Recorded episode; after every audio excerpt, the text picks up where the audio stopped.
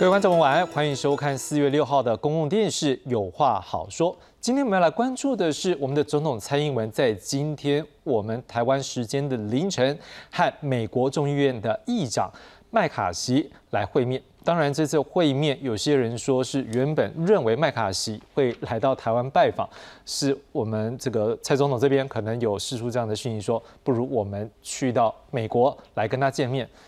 表达的是希望能够让目前台海的一个稳定的状况能够继续维持，去降低可能的一个升高的一个风险。不过，当然这样的动作看起来在目前为止，至少大家又受到一个鼓舞的是说，因为这也是我们的元首过境外交目前。从过去到现在以来，可以见到像是在美国这个政治人物的一个层级来讲，算是一个新高，甚至各界在关注，这会不会是未来的一个新的常态？当然，各界有一些不同的角度，我们今天要来做进一步的一个思考。不过，在同一个时间，今天上午大家可能也都发现，还有一个来自于美国的这个贵宾也来到台湾来做访问，这是美国众议院的外交事务委员会的这一个主席啊。McCall 他呢是率领了好几位，这个也是跨党派。今天蔡总统在美国见的也是跨党派，他也率领一个跨党派的这个国会访问团也来到我们台湾。而且根据如果有外国媒体他们的这个访问的这个记者呢，他们是在他们的那个社群的这个网页上面是已经看到说，我们的副总统赖清德已经接见了这一团的这一个他们的国会议员。而当然。蔡总统明天就会回来到我们的国门，在后天呢，目前总统府也证实将会和这一团的这个。美国众议院的外交事务委员会的这一群的这个国会议员的朋友们呢，将会来见面。当然，在这一次呢，不管是在美国的 McCarthy，还有包括这一团的 m c c a l 他们都强调一件事情，就是希望能维护台湾的自由以及和平。不过，导致今天我们也看到一件事情呢，在我们台海周边，各位可能也知道，包括有他们的海巡舰，包括在昨天我们的节目里面，我们有为各位报道最新讯息的时候，就说了这个美啊。中国的自制的这航空母舰山东舰、山东号呢，也从我们的巴士海峡来往这个西太平洋来移动。当然，这些警讯不知道是针对的总统蔡英文而来吗？或者是对于最近的一些相关的举动不清楚。不过可以感受到的是，我们在台湾已经感受到相关的威胁。不过这样的一个关系要如何来改善？要如何来破冰？能够让两岸的台海和平能够稳定？我们今天晚上也要来思考看看有没有什么方法能够让台海。更加和平，更加好。好，今天晚上我们很高兴邀请到两位老师来参与我们今天讨论。第一位我要介绍是丹江大学中国大陆所荣誉教授赵春山赵老师。主持人好，各位观众朋友们好。第二位要介绍的是丹江大学国际事务与战略所所长翁明贤翁老师。对，主持人好，周老师好，各位观众大家好。好，那今天一开始呢，我们就先从我们的总统蔡英文在美国的访问来看起。历史性的一握意义重大，总统蔡英文与美国众议院议长麦卡锡五日上午在加州雷根总统图书馆进行会晤。麦卡锡特意在蔡总统坐车抵达前几分钟就先行走出侧门迎接，这创下台湾总统与国会议长在美国本土会面的首例。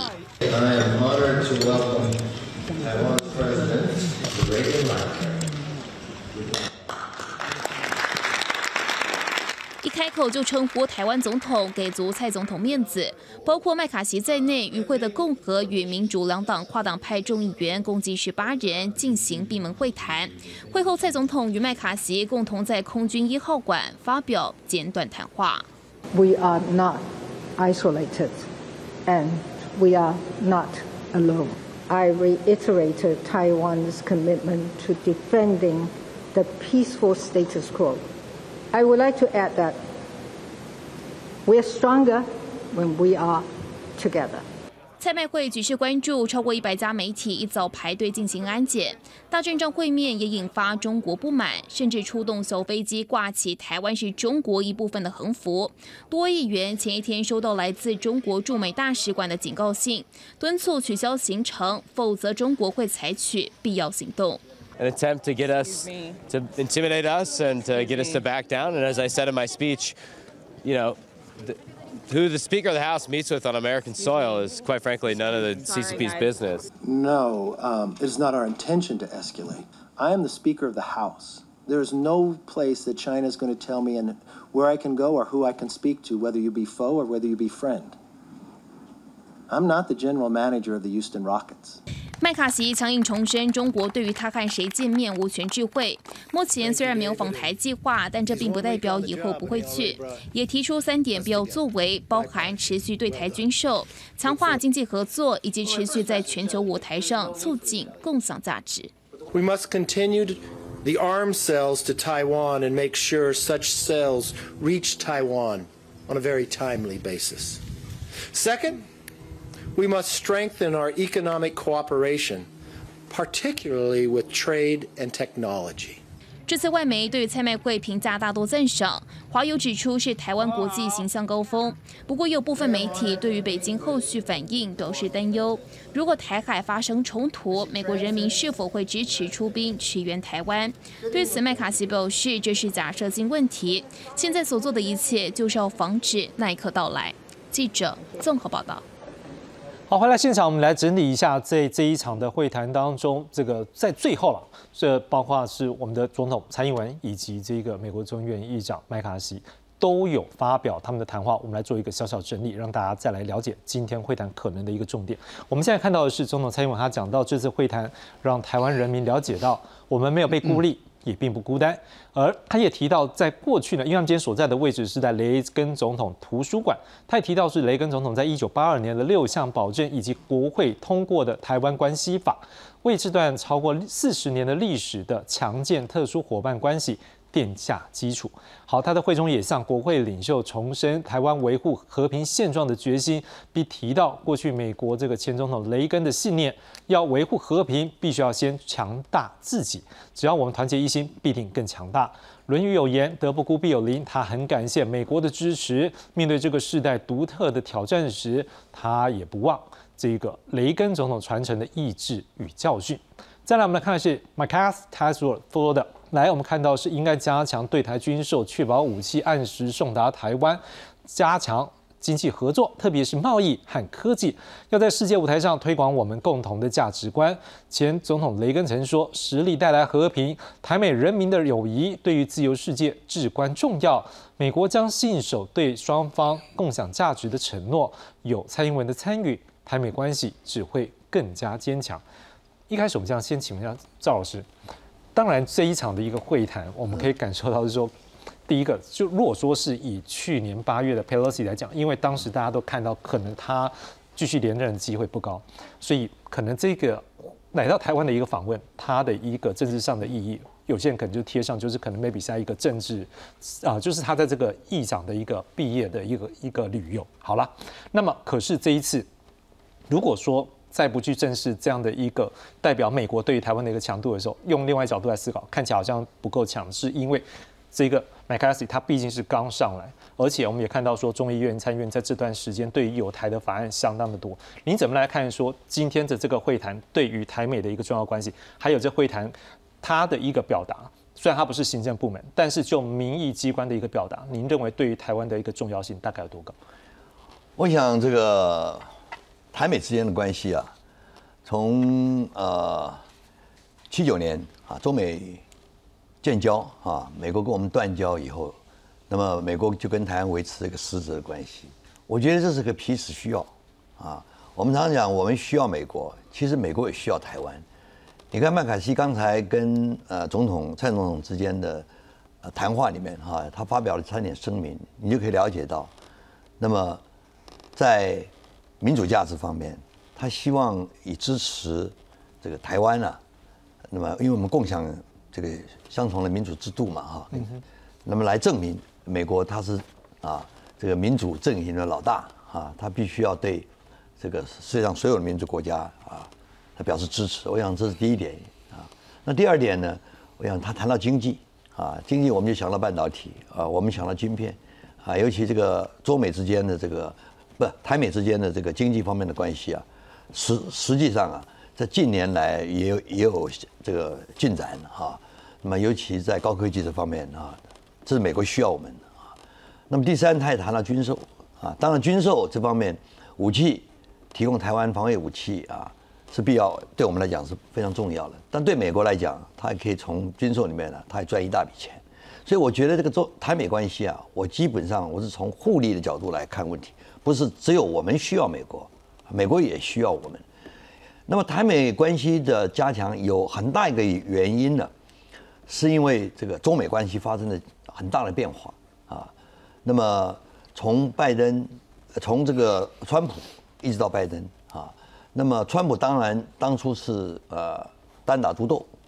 那么拜登呢他是拉帮结派啊，我们用这样的形容。所以从这个角度来看呢，那么中美之间的关系啊，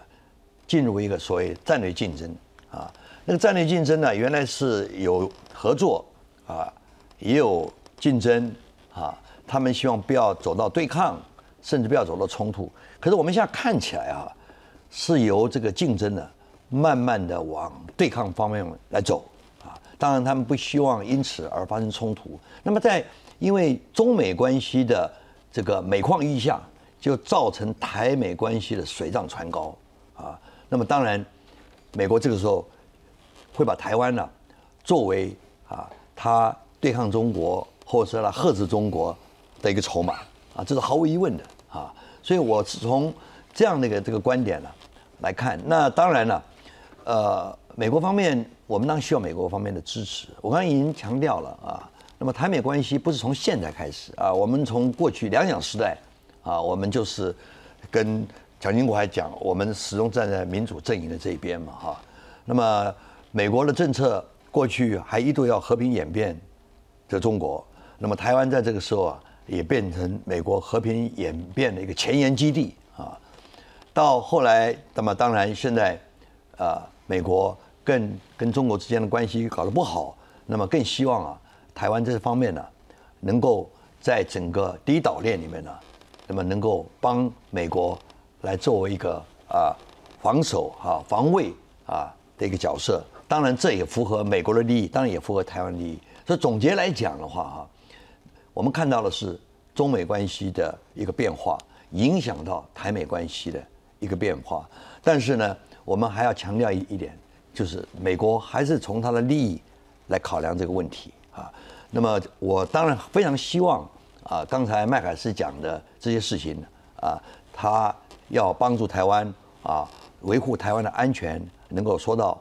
做到，因为当然在台湾是有一些人从过去这个美国当然跟我刚刚讲跟中国呃建交，跟台湾断交，那么对美国方面呢是有一些疑虑的，你不能说没有啊，这个不能把对这方面的疑虑啊就认为这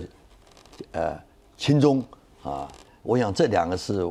完全不能画上等号的啊，适当的疑虑当然是应该的，我们不能让美国啊把我们的忠诚视为理所当当然。啊，我想这一点重要。那么，尤其在经济方面啊，也是一样啊。我我发我发现了，对我们跟美国方面还有两岸，因为等会儿会提到两岸哈这方面。那么对我们来讲，我们跟大陆是享有很大的一个顺差啊。那对美国的话，那么当然这个不能跟两岸的经贸关系来比。而对蔡总统来讲，他非常需要的是什么呢？他非常需要是我们希望能够走到这个国际舞台。我讲了，特别是台湾的生存的话，是经济舞台。我们希望能够参加这个地区的这个经济整合啊，我那美国在这方面呢，也应该用实际的行动来帮助我们啊，帮助我们。比如说美国提的印太战略架构啊，连创始这个成员国里面都把不把台湾列进去啊，我确实希望他们能够说到做到啊，开拓我们的国际活动空间方面，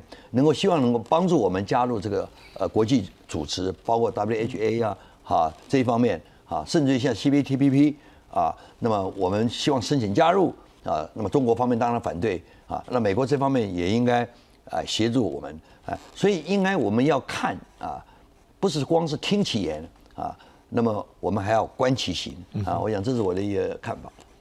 我想刚才赵老师讲的一个部分，我想到就是我们刚刚讲到蔡总统的一句话，他讲说，如果我们要维护和平，必须要先强大自己。我觉得您刚才提醒我们一点是说，我们台湾目前真的在全世界讲，我们有扮演很重要的一个角色，所以这也是为什么说要自己强壮之后，让人家更愿意来帮助我们。我觉得刚赵老师也帮我们接力的这个部分。那汪老师在讲这，我也要请您跟我们一起来看一下，说在这一场会谈之后，有一些相关的这个。国会议员，还有包括这个会后有一些学者的一个看法，我们一来先来读来看一下，然后再请翁老师就包括刚刚赵老师所说内容，或是您对于这场会议面的看法，我们来做进一步的这个解读。好，我们先来看到是各位，我们在刚才的这个新闻带里面，我们看到一位就是盖拉格，他是美国众议院中国问题特别委员会的主席，他在之前二月底曾经来到台湾过。他在这一场会后呢，他有受访表示，他讲到蔡总统在跟会谈的时候，他提到说，中共试图威吓我们，让我们退缩，这些恫吓的手段就是认知作战，想让人们感到恐惧。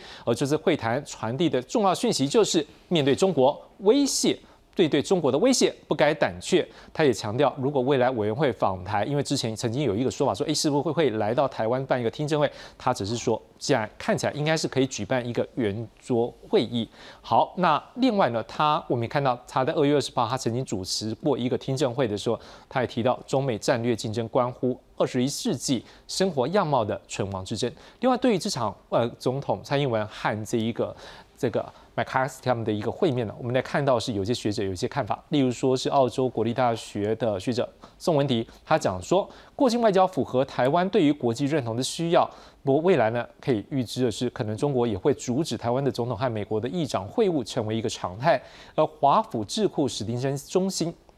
有一位孙运的学者，他是说，如果北京反应过度，那么台湾舆论将会更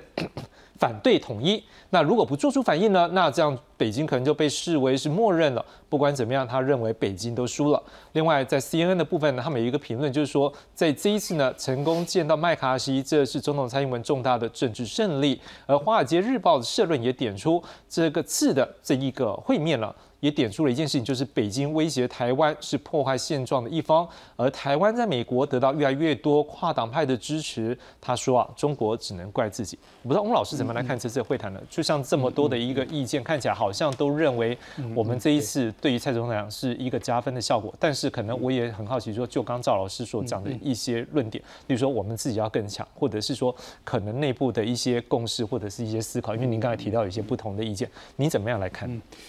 呃。我我觉得基本上这次这个蔡总统跟麦卡锡议长的见面哦，基本上算一种呃这个美台这个战略沟通哦危机处理的一个非常成熟的表现。基本上在几个月前，我们的国安会秘书长跟外交部长吴钊燮有到美国哦，那么到 AID 的总部，那么讨论相当多的议题哈。那我想这个是呃美国有意让世界了解到说美台关系。呃，虽然没有政治的外交关系哈，但是在面对中国啊这个议题哈，或是台海危机的时候，那么是有一套机制哈来承受的运作哈，所以基本上我们可以来讲，这是一个成功的一个会面。那么另外一个很重要的一个思考点是在于说，这次会面地点是在雷根图书馆哦。那么这个麦卡锡他在会后哦接受这个 Bloomberg 的一个节目叫做呃 Balance of Power 的一个访问，那他提到说为什么要在这个图书馆？因为是雷根，因为雷根在一九八二年的十一月，呃呃八一七，好八一七八月十七号有提过所谓的六项保证。那么这六项保证基本上就是一个前提，就是这个呃中华人民共和国必须和平的解决台湾问题。如果他不和平的解决台湾问题的话，美国必须要持续对台供应武器。所以，他六项保证当中，很一个很重要的观点就是。未同意设定终止对台军售的日期，还有相关的议题。好，那那我是觉得，呃呃，整个这个麦麦蔡麦会重点就在雷根的六项保证的一个思考。那么，所以麦卡锡才会提到，啊，他在很多推特提到一点有关于加速对台的军售的程序。哈，那么某种程度就是让台湾更有实力，那么有实力才才能这个追求和平，那有实力才能够去进行更多的对话。哦，所以这是一个非常重要的观点。所以这是一个关键。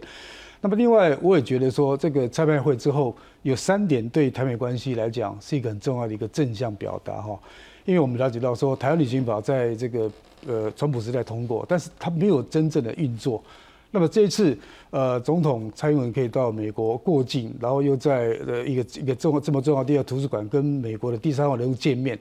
那未来是不是有更多的副总统或是我们的行政院长，那么可以常态的到美国去做这样的一个高层对对话？好，这第一点。那第二点，我们也可以看得到，美国哦，不仅有十八位的跨党派的议员参与这场会议，哦，那当然还有非常多的媒体的报道哈。那换言之，那么这个把台美关系已经提升到一个美国跨党派支持的一个角色哈。那换言之，啊所谓的这个对中国的疑虑哈，那么中国改变台海的现状的疑虑，那么已经变成这个所谓美国哈的民意的一个展现啊，这是很重要的一个观点。那第三点当然也可以看得出来，因为在这整个这个会谈过程当中，我们我们看到美国的这个。呃，这个前总统这个呃，川普在纽约啊受训啊，那那可见的美国内部两党政治啊的一个角力也非常深。那换换言之，未来台湾问题或是所谓的美台关系会不会成为美国内部的一个政治一个讨论一个焦点？那么恐恐怕这也是我我让我们感感到部分。那换言之，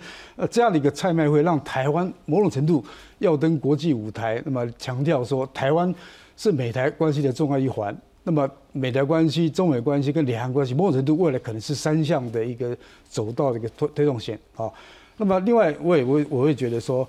呃，我也同意刚刚赵老师所谈的啊。那么中美关系的互动影响到台美关系的一走向啊。那但是某种程度，我们必须要回到二零一六年哈。那么我们也了解到说，二零零八到二零一六年两岸这个外交修兵啊，那么沟通互动有二十项这样协议的推动啊。那中国也没有在台呃在国际社会呃拿台湾任何邦交国哈。那除了一个国家甘比啊哈，他他要跟台湾断交之外，那么一六年以来，那么最大问题是因为呃我们总统蔡英文不愿意接受所谓的九二共识这个考卷嘛，好吧？那到了二零。呃，二零年也没有接受，所以中国大陆认为说你不接受九二共识，不认同一动原则，所以他从二零一二年以来不断的对台的这个武力威胁、破坏现状，那么不仅是这个呃有目的的这个武力威胁跟台海的一个巡弋，那么也某种程度呃，不管是你的这个辽宁舰、这个山东舰、福建号，而且不断出现，那么通过第一岛链这样的一个作为，那某种程度让全世界各国认为台海和平稳定。是一个重要的一个战略价值。那不仅有关台湾，有关东亚，也有关美国全球哦经济战略的问题。所以，当台海和平稳定变成一个价值的时候，当然维护台湾的生存发展，让台湾有更多的武器能够自我防卫，那就是一个必然的价值。所以，某种程度也推动了美台关系的进一步的加强啊。所以，这也是一个呃，从从中国角度来看呢，也可能是你暑假未解的一个情况的结果。对。但至少，我想我们到这个阶段，我们都可以确定一件事情：说当台美关系现在是越来越好的时候，下一步我们要关注的也是怎么样让我们台海周边的一个更加稳定，包括维持这样和平。不过今天的确啦，说实话有点不太和平了，也不是真的不和平，但就是那个气氛啊，开始比较低一点了。我们来看一下到底怎么样状况。事实上，我们在我们的周边呢，事实上有一些中国的船舰出现。我们来看一下相关的报道。总统蔡文会面美国众议院议长麦卡锡，挑动中共敏感神经。共军卡尔巴反潜直升机六号逾越海峡中线，国防部也掌握中共航舰山东号编队穿越巴士海峡，经台湾东南海域展开首次西太平洋航训。国防部长邱国正进一步证实，山东号目前位在鹅銮鼻东方两百海里，是否为军演铺路做准备，引发关注。目前航母出来，通常一般演习就不外乎起降，但目前还没有发觉。我们军人对于任何一样事情啊。都把它当一个可能吧，好吧，我们不排除，但可能到底多大可能，我们要看身后。这是山东舰第二十一次航训，我方出动拉法叶舰成功及巡航舰在距离五六海里处监视。邱国正也证实，美军尼米兹航舰在台海东部距离我国四百海里处。日本防卫省公布山东号的位置，约在波昭舰岛南方约三百公里处。随行军舰包括柳州号飞弹护卫舰、查干湖号综合补给舰。由于山东号首度出南海，正值蔡总统过境美国，邱国正坦言时机敏感，研判共建确切意图。这段期间维持重点戒备。日本同样高度关切，重申台海和平稳定的重要性。台湾海峡の平和と安定は我が国の安全保障はもとより国際社会全体の安定にとっても重要であり、台湾海峡の平和と安定の重要性については我が国として 中国側に直接しっかり伝えるとともに、米国をはじめとする同盟国、同志国と緊密に連携しながら。此外，中共宣布在台海展开联合巡航巡查，派出海巡零六，扬言登上我方船只检查。外界解读，中共企图将台海内海化。他现场检查询问有没有发生过？ 目前也没有，我们也在关注这次海巡零六，它会不会又在形塑一个新的常态？针对海巡零六行动转趋火药，海巡署派遣新竹舰持续监控，捍卫主权。陆委会则表示，目前中方并没有登船检查骚扰，强调中方惯用海巡船舶实施非海巡任务，对往来台湾海峡任何国家国籍的船只都是不便甚至干扰，是不文明的做法。记者黄子杰、陈信龙台北报道。好，我们看到这船舰的一个出没，当然这个时机点也很敏感，是因为我们刚才也说了，这美国众议院的外交事务委员会的访问团也来到台湾。我们现在看一下这个团的一个成员有哪些，以及他们这一次他们所说他们的目的是什么。我们现在看到的是，这包括了。共和党籍的这众议员，第一位是麦克麦考尔呢，他就是这一个众议院外交委员会的主席。另外，法兰西希尔，另外金义玉呢，他是韩籍的，他也是目前外交委员会是印太小组的主席。另外还有麦克罗勒、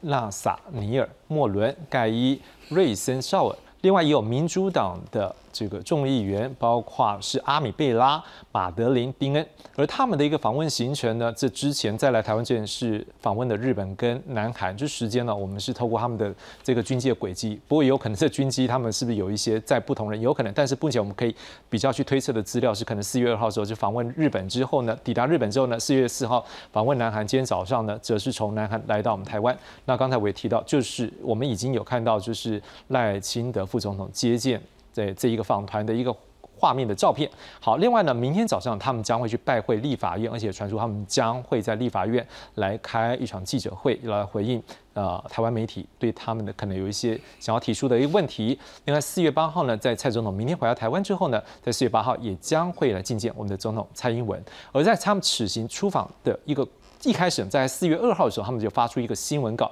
来强调他们这次亚太行程的一个目的。他们说，他们正面临来自于中国共产党对整个全球这个事态的一个威胁。好，他也提到这个印太战区是我们抵御他们入侵的第一道防线。所以，美国现在是比以往。更需要去加强跟这个印太地区盟友伙伴关系，他希望透过接触能够了解美国未来能做什么，来确保这个地区的势力平衡不会被进一步的破坏。而在他今天抵达松山机场的时候呢，也有美国的媒体来做一个访问。我们看到平面媒体有来转述报道这个美国媒体的访问，那这麦考尔他是说。这一次此行呢，将会讨论军售武器如何送达，如何强化我们台湾的一个防卫能量，是不是能够阻止共产中国的侵略呢？重点就在于台湾是否足够的威慑能力。好，他也强调，他们这次此行来到台湾是要向中共发出讯号，美国支持台湾，希望。中国要对入侵台湾呢三思而后行。好，但是呢，在这个时间点很敏感啊，所以我们也看到，哎，这一个共军或者是他们的这个海巡舰也出动了。好，我们来看一下这山东号航空母舰，我们昨天讲过，从我们的巴士海峡来经过。好，国军怎么应处呢？派出我们的康定级要成功级巡航舰，跟它维持五到六海里的一个距离来做一个监控。然后，那他们的海巡零六轮的这个编队呢？好，他们执行一个叫做联合巡航巡查。的专项行动要检查两岸直航的货船或施工船，那么我们的新竹舰呢也跟他监控好，所以我们也没有让他们觉得好像啊你都能够如入无人之地，没有，我们都有在做监控。好，国防部长邱国正也表示呢，美国的航空母舰尼米兹号。在台海东部四百海里左右呢，也在这个地方。好，当然美国的航舰出没在这个地方呢，他认为啦是跟中国的航舰山东号接近台海是有关系的。好，我想请教郑老师，就现在看起来，我们看到美国的外交事务委员会的朋友更来到台湾。当然，我觉得这好像有点很特别意味，是说在这个时间点，总统还没有回到台湾。在他们的国家访问，他先来这边吗？我不知道您怎么来解读这样的事情。但是我们不可否认，在我们刚刚报道也有提到，有些学者也会认为，当目前总统出访之后回来，可能另外一部我们要来关注的是，可能中国或中共他对于我们台湾目前这一次蔡总统出访，会不会有一些相对的反应？你怎么来看这个反应，或者是目前美国对于我们的一些协助或者是一个态度上面，对于未来两岸关系要如何来应处？你看这些成员呢，呃，到台湾来的，包括这个现在接见啊，这个有没有会面的哈？是跟蔡总统会面的，呃，麦卡锡这在美国都是极属于强硬派的，反中的强硬派。是。那么在你晓得现在反中啊，在美国几乎是个主流了。嗯哼。那美国现在呃，未来要面临那个大选选举了啊，所以刚才翁教授他基本上从美国内政来看这个问题，这是真的非常重要，非常重要。你看，这是对于这个蔡总统去呃过境美国这件事情呢，那拜登政府的态度就明显的跟国会是有不太一样啊。但美国的民主政治也也可爱在这个地方了。那么他的政府啊，有时候跟他的国会啊，他的在野党跟他的执政党，有时候常常唱双簧。啊，这个双簧啊，都是基于美国的利益啊。那我们要学这个东西啊。那么台湾呢，目前你看了我们这个朝野政党之间呢，都是恶斗嘛啊，没有站在整个国家整体利益来思考这个问题啊。呃，所以你看，这都是强硬派为主了。那中共方面的反应，真的，我在我看当当然是这个样子啊。他一石二鸟啊，一方面警告美国，一方面威慑台湾。为什么？那他一定要有动作，因为他一向呃把台湾视为他的所谓的内政问题啊，主权领土有关，所以这样对美国来讲呢啊，当然他会觉得他是做出一定要做出这个姿态，但是跟佩洛西时代是不一样的。去年佩洛西他是到台湾来，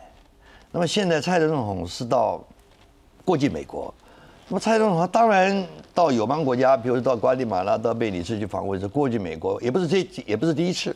但过去也有过境外交，所谓过境外交啊，所以大陆方面坦白讲也没什么道理来来反对啊。那佩洛西到台湾来的话，因为他把台湾视为他的所谓那个领土主权这个范围之内，呃，他叫叫啊，或者有采取一个动作，那我们还可以理解啊。所以在这方面呢，一呃，一个是理直，是不是理直呃气壮，或者理不直而气呃那个理直气不壮，或者理直理不直气壮啊？我想这里面有很大的这个不同。那你如果做到说理不直气壮，那么它引起台湾的反感嘛？是不是？啊，所以我现在看这个问题，基本上是要从美国的内政哈，还有从整个国际环境来看这这件事情。中共的反应呢，在我来看起来，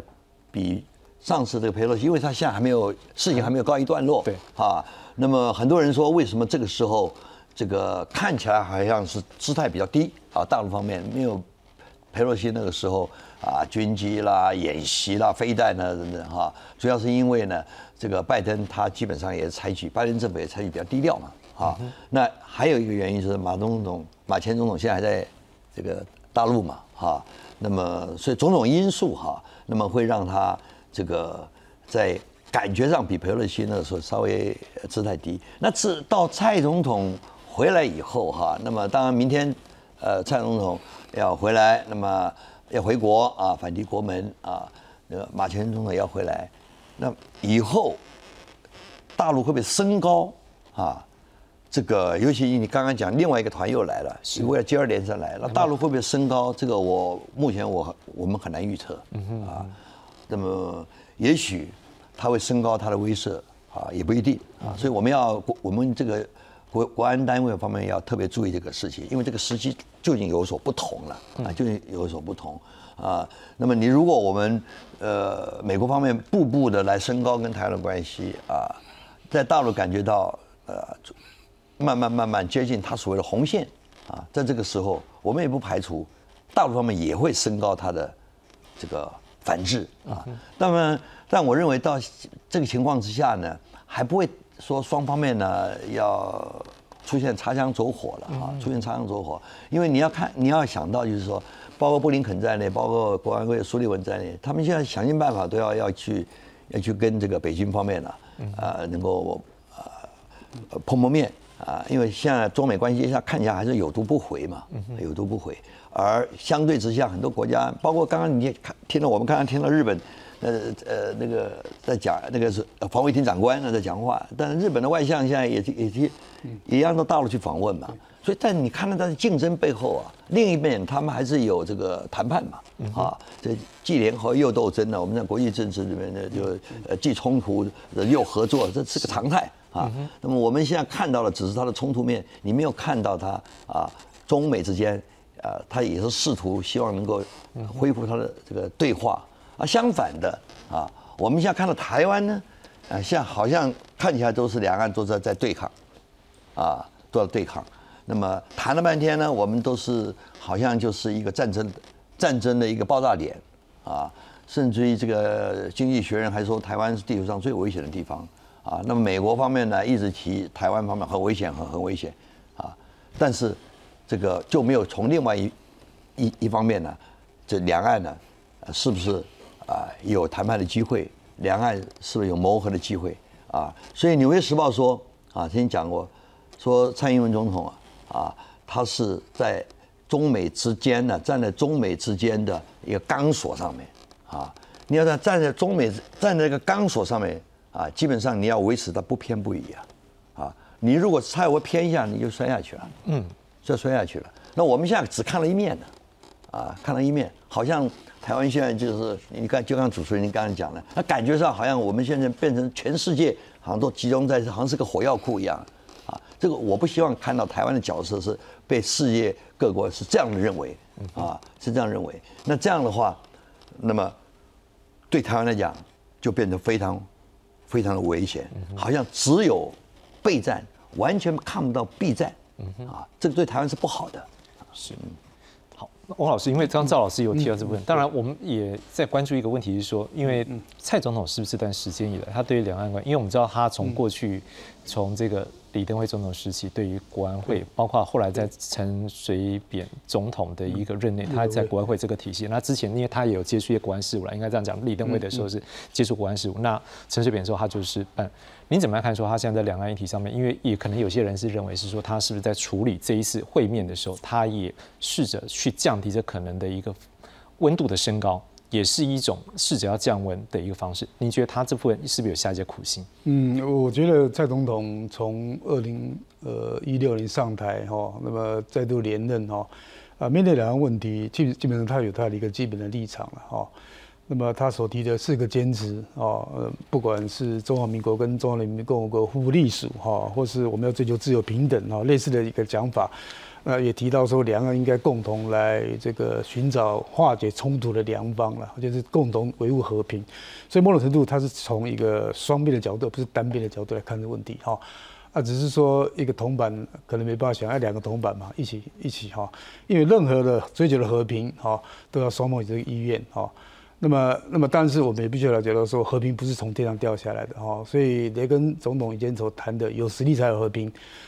所以我们要投资和平，才能够预防战争，这是两者的一个关键点哈。所以，我我认为他立场非常清楚。那么，呃，到目前为止，他也不会接受啊，这个北京方面所强调的呃所谓的九二共识、一中原则这样的一个角度来看。哦，基本上是站在一个台湾主体的角度来看，中华民国在台湾是一个主权独立国家的思维来看这边。哦，那如果你一直强调中华民国在台湾是一个主权独立的国家的话，因为你强调你有主权，某种程度就跟中国道路一直强调说台湾是中国一部分，这个抵触了嘛，所以某种程度就没有一个所谓的共通的一个政治谈判的基础哈。那么这一次在这个呃这个蔡总统跟麦卡锡见面啊，中国大陆的反应啊非常某种程度是 SOP 啦，自式的反应，但是也呈现不一样，因为四大单位一致不不断的共同来发表这个看法。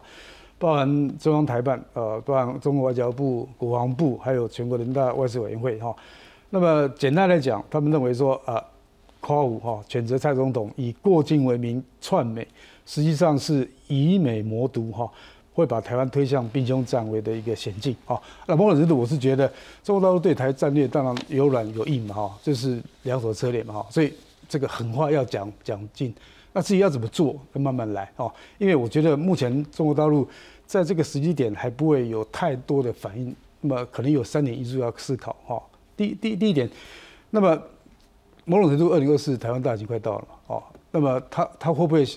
成为所谓的台湾大选的提款机？那我觉得他也在思考，因为经过二零一六、二零二零太成熟了，也了解到说，你不要介入台湾的选举，如果在这个选举过程当中，你有任何的这个。动作的话是帮助某一个党派的人，哈，这这一点很重要哈。那另外也很清楚说，现在北京正在推动大国外交。我们看到这个法国总统马克龙，那么欧盟执委会主席冯德莱恩去中国大陆访问，好，那么前些日子这个李强啊，中国总理还跟这个日本的外相林方正见面，好，那么某种程度，呃，在前一个月我们看到这个习近平到这个俄罗斯见的普京。某种程度对中国来讲，这是一个很好的机会，能够发挥它大国外交，能够来处理所谓的俄乌战争，让它成为一个和平的缔造者哦。因为它联合国提出五项的和平的呃共同愿景，所以某种程度来讲，这段时间对他来讲是一个非常重要的一个战略契机。那么它是不是能够超越美国，能够把这个欧盟跟俄罗斯跟北约啊的一个战争能够弭平的话？那它将是非常一个重要的一个国际外交战略成就哈，所以在这个时间点，它有没有必要去做这样的一个过界的行动哈？那当然，另外一点很重要的是，这个北京的这个大国外交，那么它也必须要考虑到美国的一个想法哈。如果在这时候，在在这个在加强这样的一个兵凶战危的情况之下的话，会不会让这个整个美中国所谓破坏台海和平的现状又出现？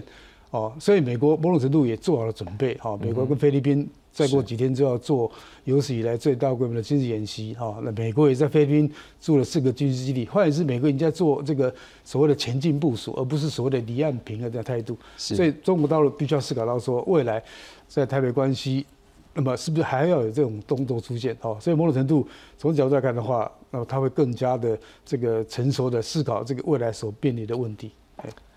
呃，另外一个我们要来关注就是台海的和平。希望今天呢，前总统马英九他目前在中国大陆来做一个访问，他今天也在一个行程里面再度强调就是和平。我们来看看下面这则报道。故人西辞黄鹤楼啊，烟花三月下扬州。大秀国学功力，唐诗朗朗上口。前总统马英九诗性大发，总结此行参访过的城市，念出当地著名诗词。六日上午到上海复旦大学进行第三次的两岸学生交流。马前总统力邀复旦大学师生回访台湾，他会亲自陪同大家一起了解台湾的风土人情，也与两岸青年一起和平奋斗，振兴中华。那我们希望，呃，两岸的年轻人未来。能够像复旦大学的校训那样的具有深意，日月光华，旦复旦夕，两岸之间能够和平奋斗，振兴中华。马英九表示，过去两岸年轻人欠缺交流机会，如今两岸当局应该更加努力，只要双边的年轻人友谊越深厚，就能降低两岸发生冲突的几率。大陆电视台制作了我个人祭祖跟呃这个扫墓的视频。点阅的人能超过一亿人，我觉得这是一个非常正面的现象，让两岸都感受到我们其实是有一样的家国情怀。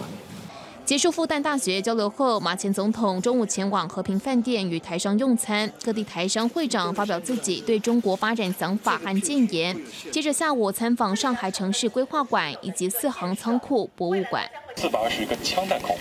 代表着我们八年的全面抗战。四行仓库墙面上弹孔清晰可见，马前总统仔细聆听解说。此趟访中行程即将进入尾声，预计七日搭机返台，结束十二天的祭祖交流之旅。独派团体扬言到桃园机场抗议马英九卖台。记者黄曼成、播张子佳综合报道。好，回到现场，我想请问一下赵老师，就是说我们知道。对前总马英九，他此行当然是除了祭祖之外，他也都宣传了一些理念。其中可能我们也更关注，就是现在目前两岸最需要就是交流了。因为就像刚才翁老师所讲的，这个一个一就是单一边了，这可能没有办法，这也是要需要两边。您觉得他这一次有没有达成效果？是不是说可能对岸会去思考开始跟台湾的一个交流，或者是你怎么样来一个定义他这一次此行，或者是您怎么来评价？像马前总统他这次去啊，他主要是把定定位为就是一个交流嘛，哈，一个祭祖，啊，那么私人的行程，所以他去之前呢，那么国民党也不知道，国民党中央也不晓得，啊，所以他整个的台湾方面一直啊斤斤计较他的规格啦、接待的规格等等呢，啊，实际上因为我刚刚讲他是个私人的嘛，啊，所以大陆方面基于礼貌嘛，啊，所以也没有看到这个。呃，说刚王沪宁呢，很多人盛谣传他可啊盛传他可能会来，呃呃会来跟他见面啊等等也没有，啊，那么现在只有台办主任嘛啊宋涛见面，所以他个人呢，可是因为他是前总统啊，当然现任总统他总是他有些政治意涵在里面，尤其他利用这次这个机会啊，那么跟各方面不管是是个别个人的谈话也好，或者跟大陆方面的一个对话也好。那么都提到了这个两岸的关相关的一些东西啊，那么比如说他提到中华民国啦，他提到总统啦，哈，呃，甚至于他也谈到了这个所谓九二共识啊，中华民国宪法了。那这些在我过去这么多年来跟大陆方面的这个呃交往哈，跟智库的一些呃对话哈，里面我几乎没有没有从来没看过，没没听过，而且也没有看过这种这种状况，能能能够在。这个大陆，你公开的呃讲总统呢，也是讲中华民国，所以从大陆方面在某种程度，它是一个有包容了。那我们现在不晓得是包容马总统个人呢，也是包容整个国民党呢，好了，也是啊，对我们国家哈，比如对两岸哈，是释出一个什么样的讯息？那么我想这要看未来的发展再来看，因为毕竟我刚他是个诗人的哈。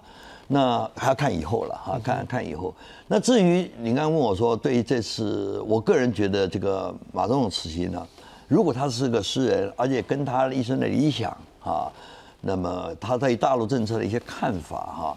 啊尤其是他对宪法的坚持哈，还有台湾很多人对九二共识的一些疑惑啊，我觉得他此行啊是做了从事做了一些厘清的一些一些事情啊。那么应该是当时有利的，那么我觉得对两岸之间的这个和平呢，也应该有利，因为你要和平呢，呃，你必须要有交流嘛，啊，你必须要对话，和平不是嘴巴讲讲的，啊，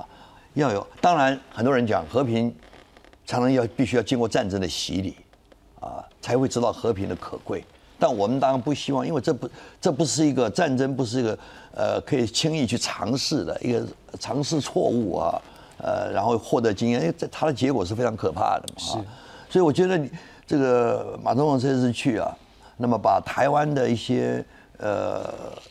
我们希望谋求和平哈，希望避免战争的想法哈，至少传达去大陆。我觉得这应该是我们应该正面来看待它，不要从蓝绿啊，不要从政党啊一个竞争的来看它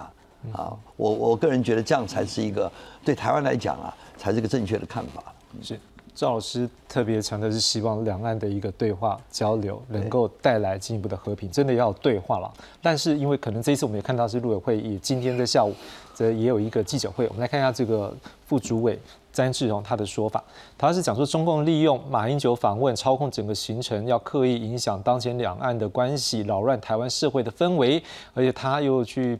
等他去。批评一个事情，就是说马总统、马前总统他曾表示，两岸下马都坚持一个中国原则，但忽略了。中共一向是用一中原则作为并吞台湾、消灭中华民国的依据。针对所谓九二共识，并没有提及国民党所称的一中各表既有主张，反而称赞中共的定义是原汁原味，令人感到惊讶与遗憾。北京的定义不断发展演变，九二共识已经跟一中原则、一国两制台湾方案一致，完全没有中华民国存在的空间。我不知道翁老师你怎么样看？呃，真的，马总统这一次的一个谈话部分，是不是可能，嗯，像陆委会这样的说法，或者是您怎么样来评判？嗯，我我觉得马总统这次是一个怀怀旧之旅了哈，当然包含祭祖啦、青年交流了哈，如同如同这个我们看到的行程哈，很多的这个抗战的遗迹哈，很多重要的图书馆，很多重要的大学的对话哈，某种程度达到他这个民间交流的目标哈，那么。但但是另外一个角度，呃，来看的话，马马总统、马前总统在零八年到一六年担任中华民国的两任总统，基本上某种程度，他也希望能够透过这次的这个中国大陆之行，呃，能够做一个两岸定位的一个再解释啊。那么两岸定位再解释哈，所以呃，陆委会才会有这么强烈的这个反反应啊，来表达呃，跟这个马前总统这个两岸定位有不一样。观点看法的一个呃这个思考，因为为什么我了解到说蔡总统是现任总统，那么马总统是过去的总统哈，那么未来的问题是现在总统要去面对的哈。那过去总统已经过去了哈，那段历史也过去了。那么如果他有任何的主张看法的话，那么基本上是留在一个学术讨论的一个范畴哦，会比较恰当哦。因为马金总统在这个三月三十号跟武汉。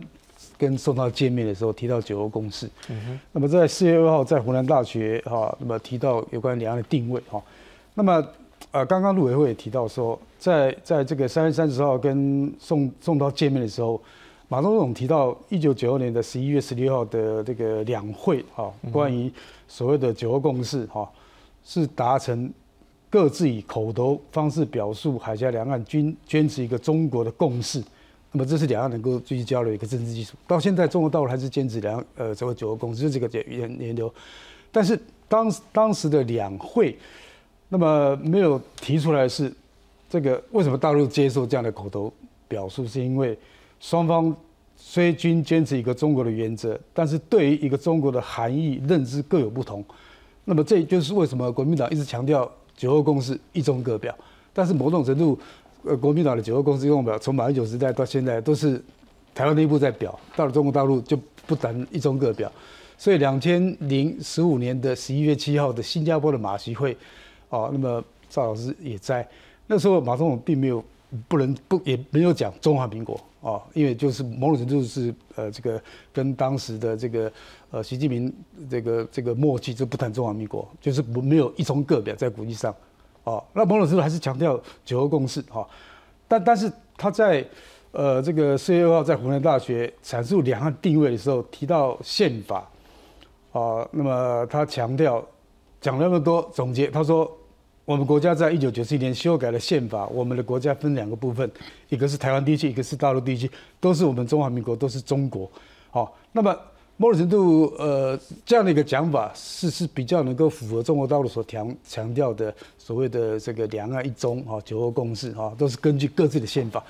但是某种程度，我们要了解到说，今天的现实在于说。这个中华民国在台湾不在中国大陆，在中国大陆有一个叫做中华人民共和国的，它也有个宪法，在一九八二年。那他说台湾是他的一部分。那如果你符合他这样的讲法的话，那某种程度你就忘掉中华民国的宪法的一中的一个真正思考所在。那第二点，北京强调一中原则，反对台独，反对一中一台，反对两个中国。那那那如果反对两个中国，如果如果马总强调这个这个两个地方叫。大陆地叫台湾地区，那我们叫中华民国，叫中国。那你如果面对在国际法上另外一个中华人民共和国在中国大陆地区，那某种程度你就没办法从国际法角度做更进一步的现实。那么另外，呃，这个中国大陆在国际上，不管透过联合国，呃，一九七一年的这个退出联合国哈，那么二七五八决议案强调台湾是中国一部分。那么，如果我们一直强调台湾中国不能化，那中华民国在台湾，中华民国的主权的归属问题就就产生很大问题了啊！所以我是觉得，呃，以上这三点，事实上，呃，这是对马英九总统在这这次的这个会谈当中，他在所强调的思考点。那那换言之，今天我们强调这个两岸关系，中华民国跟中华人民共和国互不隶属，从一个主权的角度来看。所以未来，当中华民国面对中华人民共和国的时候，如果从国际法的角度来看的话，那怎么处理？从国际政治角度来看，怎么处理？或者是从两岸角度来看，要怎么处理？是必须要一个讨论的过程。是，好各位老师是，呃，我刚刚对陆委会这个说明这个说法哈，还有翁教授的一些说法，我有点不同的意见啊。我觉得最重要一点，这马总马总统这次在大陆上讲了，有没有违背宪法？有没有违背我们两岸关系条例？他已经在大陆上大胆的说出来，我们宪法里面一中就是中华民国，啊，根据两岸人民关系条例就是两个地区，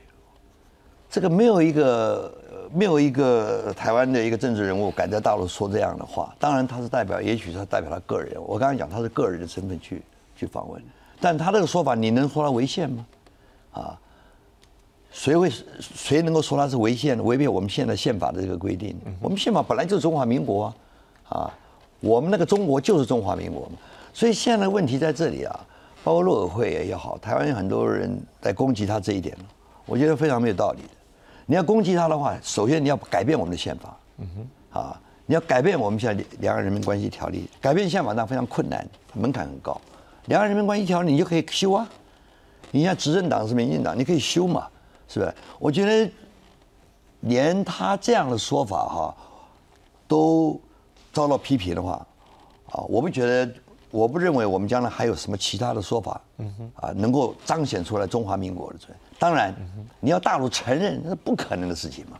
如果大陆承认你的说法的话，那就两个中国嘛，是不是？我们也不会承认大陆。如果大陆说出按照中华人民共和国啊的话，呃，那么宪法啊，那个一中就是中华人民共和国啊，那台湾是中中中国的一部分，也是中华人民共和国一部分，我不会惊讶。嗯哼，大陆说法是啊，但最重要一点，我们要要注意，这次马英九按照中华民国宪法跟两岸人民关系条例做这样的诠释的时候，大陆态度是什么？嗯哼，大陆态度是什么？啊，他是否他有没有否认？你要他承认是不可能的，他有没有否认？这就是马英九过去一直在强调的啊，互不承认主权，啊，互不否认治权，道理就在这个地方啊。我觉得这个是完全跟我们现行的宪法一样。我一直觉得啊，如果这个朝野对这个问题确实有这么大的争执，因为这个国家定位是非常重要。你这个国家定位如果不搞清楚的话，你如何能够集合全民的意志？是，如果一旦发生战争的时候，啊，我们如何要凝结我们的共识？是对，所以就是按照我们宪法为基础。那你现在很多说法里面，你根本跟现在的宪法都完全是是这个背道而驰的嘛？啊，我觉得这是一个对台湾来讲，这是个最大的问题啊。反正你对方讲了，我就全盘否认啊；你讲了，我也否认，那这个没完没了了。是，汪老师这边是不是有一些？的最回应。呃，我是觉得宪法跟两岸人民关系条例哈，经过这么多的政治现实的一个推掉哦，嗯，是有讨论的空间的哈。但是我们基于一个呃所谓的一个，不管是国际政治的现实然后，或者两岸关系发展的现实哈，跟中华民国在台湾一个民主化的过程来看的话，那某种程度我们必须要跳脱这样的一个传统的呃宪法一中这个角度来看这个问题哈。那么，在一九九六年，我们直接选举我们的这个总统啊。那么从九六两千到现在，已经几几次了，还经过这么多次的政党轮替，所以某种程度主权在民，在这块土地了啊。主权不是看那个旧的宪法里面所有的规定。如果按照这样的话，那么中华民国宪法的固有疆域没有变，那可能很多地方都是我们的，那中国大陆也是我们的。那如果在这个角度来看的话，那。